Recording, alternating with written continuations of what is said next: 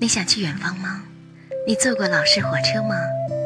今天呢，我来朗读一首小诗《火车》，作者塔朗吉，朗读陈润塔老师。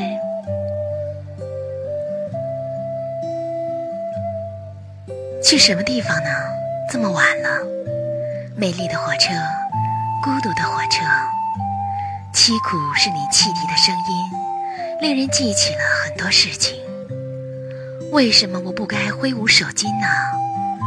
乘客多少跟我有亲，去吧，但愿你一路平安，桥都坚固，隧道都光明。我们的微信公众号是“樱桃乐活英语”，等你来挑战哟。